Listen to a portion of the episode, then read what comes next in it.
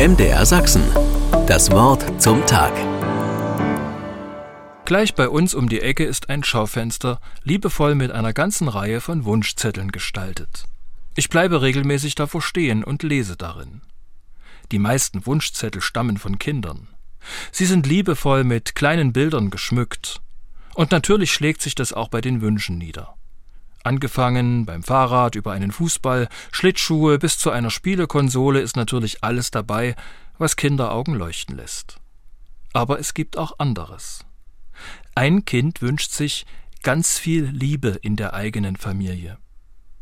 Dieser Wunsch macht mich nachdenklich und erinnert mich daran, dass die Wunschzettel auf die Tradition der sogenannten Weihnachtsbriefe zu Beginn des 19. Jahrhunderts zurückgehen. Damals war es üblich, dass sich die Kinder zu Weihnachten bei ihren Eltern und ihren Patentanten und Onkels für deren überaus große Fürsorge und konsequente Erziehung bedankten. Die Briefe wurden teilweise in der Schule vorbereitet und formuliert.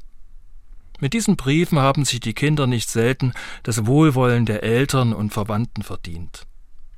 Ganz viel Liebe in der eigenen Familie ist etwas vollkommen anderes. Für diese Liebe muss niemand etwas tun und auch keine falsche Lobhudelei verfassen. Liebe muss ich mir nicht verdienen.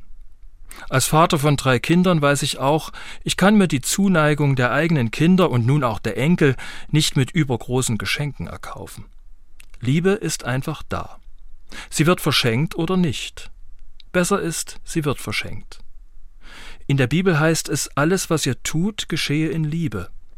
Erfüllt dieser Gedanke das bevorstehende Weihnachtsfest, dann ist die Größe der Geschenke vermutlich von geringerer Bedeutung. Denn das größte Geschenk sind die Menschen, die für mich da sind und für die ich da sein kann. In einer Familie ist das manchmal nicht so einfach. Deshalb ist der Wunsch so schön, ganz viel Liebe in der eigenen Familie. Für mich klingt das wie ein Gebet.